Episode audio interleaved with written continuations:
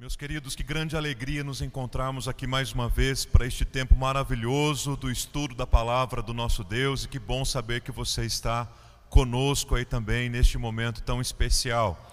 Hoje nós estamos chegando ao final de mais uma série de mensagens, esta que foi pensada para o mês de outubro, Fake News, Good News. Ah, e a nossa oração, a nossa oração, o nosso desejo é que Deus tenha falado profundamente ao seu coração, como falou também ao nosso, e você tenha ficado mais sensível, com discernimento e com atenção às fakes, não apenas as fakes políticas, esportivas, a respeito de personalidades, mas, sobretudo, aquelas fakes que estão relacionadas ao Evangelho, à verdade do Evangelho. E esteja também mais atento às boas notícias, às good news do Evangelho de Deus para a sua vida e para a sua família, viu? O último tema que nós vamos meditar no Fake News, Good News é esta, este antagonismo que existe entre a figura do personal e a figura do Jesus, a figura de Jesus Cristo, a figura do Filho de Deus. Eu quero começar falando sobre isso com vocês, lembrando que o personal, né, que se traduz por pessoal, o personal é aquele profissional dedicado à exclusividade do seu cliente ou à exclusividade do seu aluno, visando um investimento muito grande naquele processo, a fim de alcançar o melhor resultado e o melhor desempenho possível. É isso que um personal faz. Pesquisando um pouco deste assunto, eu encontrei mais de 20 áreas, mais de 20 profissões em que pessoas se dedicam a, como personal para ajudar a vida de outras pessoas. Como, por exemplo, aquele personal que nos ajuda com a nossa qualidade de vida, com a nossa saúde, com o nosso treinamento físico. O personal que cuida, por exemplo, da nossa organização pessoal, da nossa agenda, dos nossos compromissos, dos nossos objetos. Ah, o personal que coloca ordem na nossa bagunça o personal que cuida até mesmo do nosso estilo, né? Procurando saber qual roupa fica melhor para aquele dia, qual roupa combina com aquele sapato, o personal que cuida do nosso estilo. Descobri que há também o personal que cuida da nossa dieta, que cuida da nossa culinária, da nossa cozinha, que cuida dos nossos animais, que cuida da nossa relação com a tecnologia, que cuida como um secretário pessoal, enfim, são muitas as áreas em que este profissional atua, visando ajudar e auxiliar as pessoas para um bom e para um melhor rendimento. É claro que isso está diretamente relacionado a uma cultura de consumo e uma cultura de customização. Porém, quando a gente para para pensar um pouquinho nessa perspectiva personalizada, pessoal, no que diz respeito à vida cristã e à caminhada com Jesus, a gente fica pensando que só falta surgir daqui a pouco aquilo que eu estou chamando aqui de personal espiritual. É alguém que vai orar por você, é alguém que vai ler a Bíblia por você, é alguém que vai personalizar a sua vida cristã, é alguém que vai fazer o que você de deveria fazer em seu lugar, é alguém que vai viver uma vida de imitação de Jesus em seu lugar e assim por diante. Uma espécie de atendimento espiritual VIP e individualizado e isso se torna um grande problema quando a gente projeta em alguém a vida com Deus que deveria ser nós. Mas isso pode se, se tornar pior ainda se nós olhamos para Jesus como se ele fosse o nosso personal espiritual. Como se nós como, eh, olhamos para Jesus como se ele fosse uma espécie de, de personal apenas para nos atender naquilo que nós precisamos, visando alcançar grandes resultados e grande êxito nas mais diferentes áreas da nossa vida. Ora, isso é um engano, por basicamente três razões. Primeira razão é que a vida cristã é absolutamente comunitária. E Jesus Cristo deu a vida por um povo. Jesus Cristo morreu na cruz por uma igreja. Jesus Cristo deu a vida por, por, por, um povo, por Israel, por uma nação. Jesus deu a vida por uma nação santa, por um povo de propriedade exclusiva de Deus. Portanto, todas as vezes que a gente tenta individualizar a fé, nós estamos customizando aquilo que é comunitário. Segundo, isso é um engano também, porque esta postura de um personal espiritual relacionado a Jesus projetaria em Jesus nada mais, nada menos do que um guru, um guru espiritual. Então deixa eu, deixa eu orar para eu ter sorte nos negócios. Deixa eu orar para que as coisas vão bem nos meus relacionamentos amorosos. Ah, deixa eu orar para que eu vá bem no concurso público ou no vestibular. Ah, deixa eu orar a Deus porque eu preciso ah, comunicar algo à minha família hoje que é importante e eu não posso correr o risco de que alguma coisa saia errado. E aí, nessa relação de consumo com Jesus, nós vamos olhando para ele como se ele fosse um guru, apenas aquele que fala aquilo que nós queremos ouvir, que não corrige a nossa vida, que não exorta a nossa vida, que não molda, que não trabalha a nossa vida, mas que fala absolutamente aquilo que o nosso coração está desejoso de ouvir. E terceiro, essa cultura é um engano também, porque a relação com Jesus acaba por ficar determinada e minimizada pelos milagres que Jesus realiza e não pela missão que ele veio para cumprir. E aqui a grande pergunta é: você, olhando para a sua vida espiritual, ultimamente você tem se relacionado mais com Jesus ou com os milagres de Jesus? Você tem se relacionado mais com Jesus ou com as bênçãos que ele pode oferecer? Então, esta cultura também é um engano por conta disso, porque a relação ela fica determinada por aquilo que Jesus pode fazer e não por quem ele é. E a partir do momento que Jesus, embora possa fazer, não faz aquilo que nós queremos, aquilo que nosso coração mais deseja, pronto. Aí nós somos tomados por uma frustração, por uma decepção, e não são poucas as pessoas que estão decepcionadas com Deus porque se relacionaram não com Ele necessariamente, mas com os milagres que Ele pode oferecer. Então, se nós pudéssemos definir aqui uma fake e uma good, sem dúvida alguma seria muito fácil.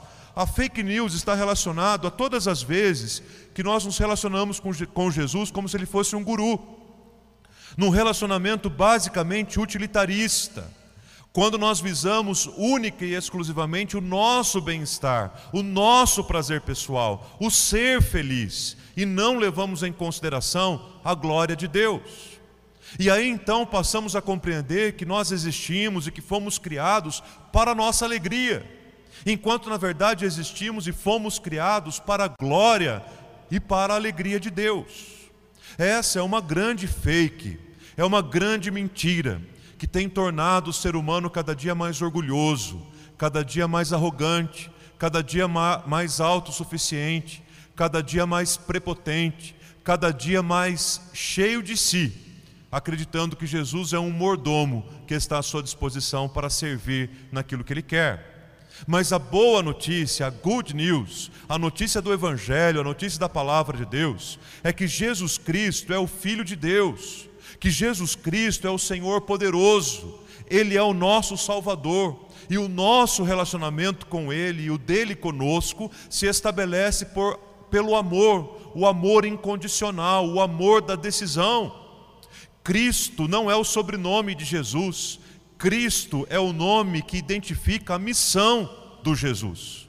É aquilo que ele veio para fazer, é a missão que ele veio para cumprir. Ele veio para salvar, ele não veio para ser um milagreiro, ele não veio para ser um guru, ele veio para ser, ele não veio para ser um personal, ele veio para ser o filho de Deus, o nosso Senhor e o nosso Salvador amado.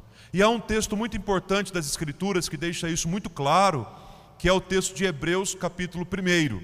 Logo no primeiro capítulo de Hebreus, eu quero ler com vocês os quatro primeiros versículos que deixam isso muito claro para nós e dissipa toda dúvida no nosso coração. E é muito interessante esse texto porque ele começa justamente do ponto que nós paramos domingo passado. Quando eu compartilhava com vocês a palavra e dizia que Deus fala, que Deus interage, intervém na nossa vida falando, e que quando Deus fala, todas as coisas acontecem, até as que não existem são chamadas à existência. E esse texto mais uma vez está reforçando que Deus fala, que Deus falou e que Deus continuará falando. Pode ser que hoje você já tenha ouvido a voz de Deus ao seu coração. Ontem à noite eu ouvi o testemunho de uma adolescente dizendo: Deus falou ao meu coração hoje à noite. Deus fala com o seu povo. Basta ouvirmos, basta abrirmos os ouvidos e o nosso coração, porque Deus fala e sempre falará com o seu povo. Diz assim a palavra de Deus: Antigamente, Deus falou muitas vezes e de muitas maneiras aos pais, pelos profetas, mas nesses últimos dias nos falou pelo Filho, a quem constituiu o herdeiro de todas as coisas e pelo qual também fez o universo. O Filho, Jesus, que é o resplendor da glória de Deus e a expressão exata do seu ser, sustentando todas as coisas pela Sua palavra poderosa, depois de ter feito a purificação dos pecados, assentou-se à direita da majestade nas alturas, tendo se tornado tão superior aos anjos, quanto herdou mais excelente nome do que eles. Que texto maravilhoso e profundo da palavra de Deus no livro de Hebreus. E o interessante do livro de Hebreus é que a gente não consegue precisar quem foi necessariamente o seu autor ou quem foi necessariamente o público que recebeu este livro, esta carta. Mas nós encontramos aqui, conforme uma informação do capítulo 13, versículo 22, lá no finalzinho da carta, lá nas despedidas, que o autor aos Hebreus está entregando através desta carta uma exortação, um encorajamento, um alerta, para que a igreja de Jesus, para que o povo de Deus, se mantivesse firme e perseverante no segmento de Jesus, para que apesar das dificuldades, das lutas, das tribulações, o povo não desistisse de seguir o Senhor dos Senhores, não desistisse do seguimento do Filho de Deus. Por isso, eu creio que o livro aos Hebreus, a carta aos Hebreus, precisa ser lido na nossa geração, no nosso tempo, no dia a dia, no período da pandemia, porque ele é um livro que nos encoraja a continuarmos. E eu imagino quantas vezes você já pensou em desistir. Eu imagino quantas pessoas que estão me ouvindo, quem sabe já desistiram. Eu imagino quantas pessoas que já deixaram de perseverar ao longo do caminho. Leia Hebreus, a palavra de Deus encoraja o nosso coração a prosseguirmos. Agora vejam que interessante. Hebreus talvez seja o livro entre os 27 do Novo Testamento em que nós mais encontramos símbolos e referências ao Pentateuco, mais especificamente, e ao Antigo Testamento como um todo. São várias referências da lei, são várias referências dos profetas, são várias referências do livro dos Salmos. Porém, embora tenha esse foco e demonstre o conhecimento tão grande do autor em relação às práticas do judaísmo, o livro, a carta aos Hebreus, expressa com singular eloquência a supremacia, a autoridade da pessoa, da obra e do ministério de Jesus. Nesta tela eu menciono apenas alguns exemplos, quando Jesus é apresentado como Filho de Deus, mostrando a superioridade que ele tem sobre os anjos. Jesus apresentado como sumo sacerdote. Jesus apresentado como sendo superior a Moisés. Você sabe o que representa dizer para um judeu que alguém é maior do que Moisés? Jesus sendo apresentado como cumprimento da promessa, superior a Melquisedeque, superior aos levitas. Jesus apresentado como mediador de uma nova aliança. O sacrifício de Jesus sendo apresentado como suficiente, maior do que o sacrifício dos sacerdotes, porque ele é o sumo sacerdote. Jesus apresentado como sendo superior, inclusive, a todos aqueles nomes que estão na galeria da fé. Já leu Hebreus capítulo 11? Já ficou impactado, assim como eu, depois daquela definição inicial de fé? O autor começa a exemplificar com tantos homens e mulheres tremendos, gente importante para a cultura do hebreu. Porém, ele faz questão de reforçar que Cristo é superior a todos aqueles homens e a todas aquelas mulheres. E lá no capítulo 12 ele fecha apresentando o Senhor Jesus como o autor e o consumador da nossa fé. Portanto, se nós pudéssemos ah, torcer, espremer o livro de Hebreus, sem dúvida alguma o que sairia dele era o nome de Jesus, a glória de Jesus a presença de Jesus, a força de Jesus, a supremacia de Jesus, a autoridade de Jesus sobre tudo e sobre todos. Se não vejam comigo que o Hebreus ainda traz uma moldura, E esta moldura do livro de Hebreus começa lá no capítulo 1, versículo 2, falando a respeito do filho, que Deus fala assim com o seu povo, já falou pelos pais, já falou pelos profetas, já falou de muitas maneiras, mas hoje ele nos fala pelo filho. E aí nós chegamos lá no capítulo 13, nos versículos 20 e 21. E o autor aos Hebreus termina o livro reforçando e destacando o nome de quem? Do, no nosso Senhor Jesus o grande pastor das ovelhas, aquele por quem todas as obras de Deus realizam, é por meio dele, é por meio de Jesus.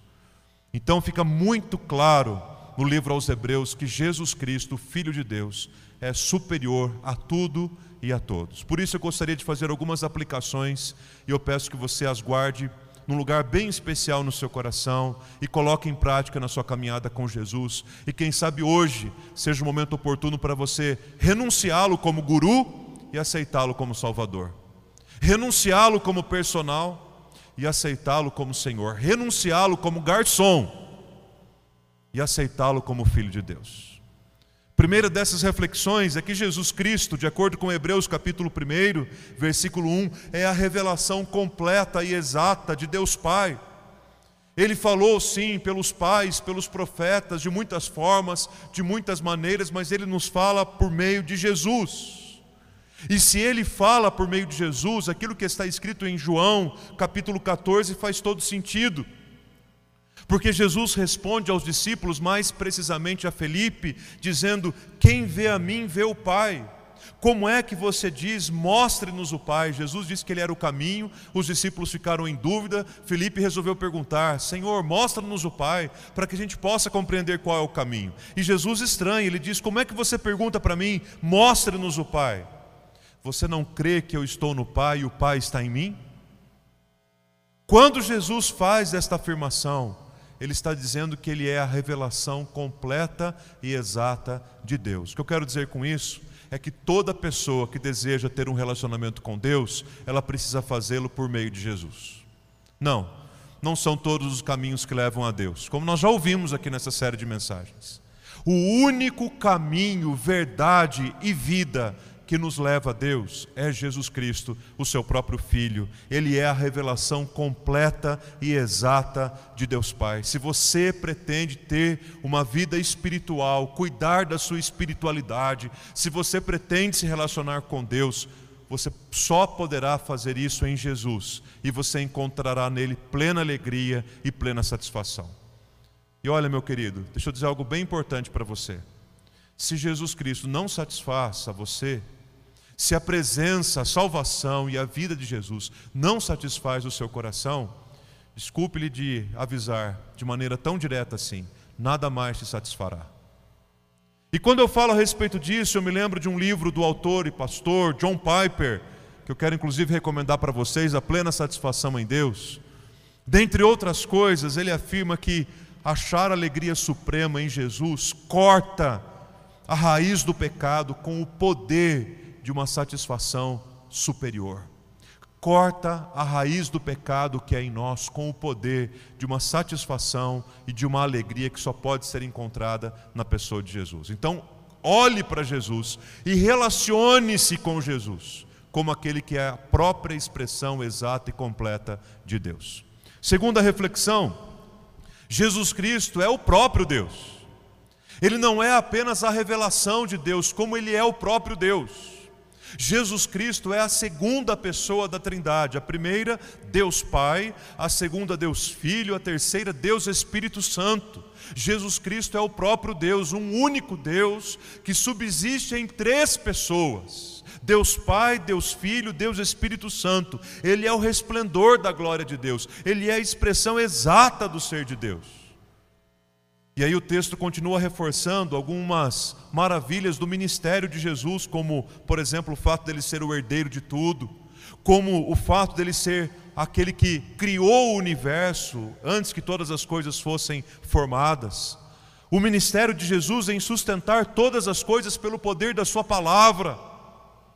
E sobretudo, queridos, o ministério de Jesus de perdoar e purificar os nossos pecados. Ele morreu na cruz para que o seu sangue derramado pudesse nos lavar por completo e oferecer a nós perdão e graça. Não importa onde você está, como você está, quão pecador você se sinta, quão distante de Deus você se sinta, Ele ama você. Jesus Cristo é o próprio Deus e deu a vida em resgate da sua vida. O cristianismo é a única proposta religiosa em que o Deus morre em favor dos seus seguidores, dá a vida em favor daqueles que o seguem.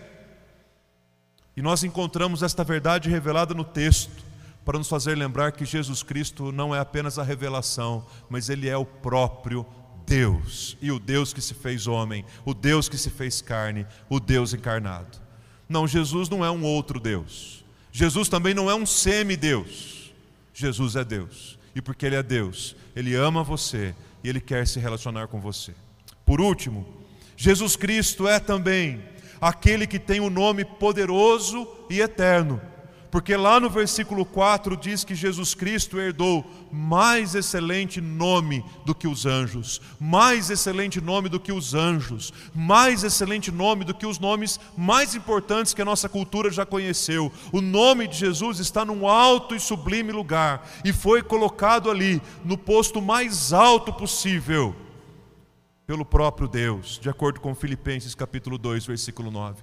Deus o exaltou sobremaneira e lhe deu o nome que está sobre todo nome para que ao nome de Jesus se dobre todo o joelho no céu e na terra.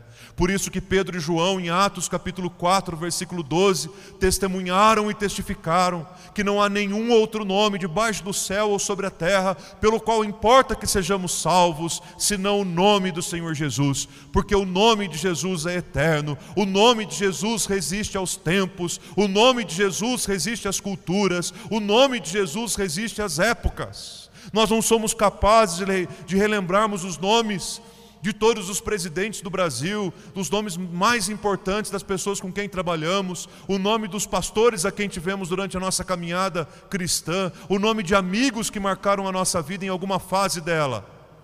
Mas o nome de Jesus é eterno e o nome de Jesus é poderoso e suficiente para salvar a minha vida, para redimir a minha vida e para redimir a sua vida também. O pastor ah, autor, conferencista, né, Valdir Stuernagel, num artigo da revista Ultimato, agora recente, de julho e agosto né, deste ano, um artigo chamado Ontem, Hoje e Sempre, Cuidado e Esperança, ele faz a seguinte afirmação sobre o que a igreja deve buscar de novo nesse período da pandemia. Como é que a igreja pode fazer alguma coisa nova na pandemia? E depois da pandemia, o que a igreja pode fazer de novo? Ele diz assim: a igreja não vai dizer nada novo, pois de nada novo precisa, a não ser Jesus Cristo, na convicção de que hoje e amanhã é dele que dependem o sentido da vida, a experiência da comunidade e o sonho da esperança. A igreja não dirá nada novo, porque não há nada novo que precise ser dito, senão o nome de Jesus. Por isso que Hebreus termina no capítulo 13, versículo 8, relembrando esta grande e preciosa verdade: Jesus Cristo é o mesmo ontem, hoje e será para sempre. Você pode repetir isso aí na sua casa, aí onde você está? Jesus Cristo é o mesmo ontem, hoje e sempre. Ele é maravilhoso. O seu nome é maravilhoso e nada foge ao seu controle e ao seu cuidado. Entregue a sua vida hoje mesmo, renda o seu coração hoje mesmo ao Senhor Jesus. Declare hoje mesmo o senhorio de Jesus Cristo no seu coração. Renuncie a esta figura utilitarista de um Jesus que está para satisfazer as nossas necessidades. Mas creia e confesse em Jesus como Filho de Deus, aquele que veio para dar vida, vida eterna, vida abundante. Pense sobre isso enquanto cantamos e louvamos a Deus com esta canção. E na volta eu quero orar por você e pela sua família.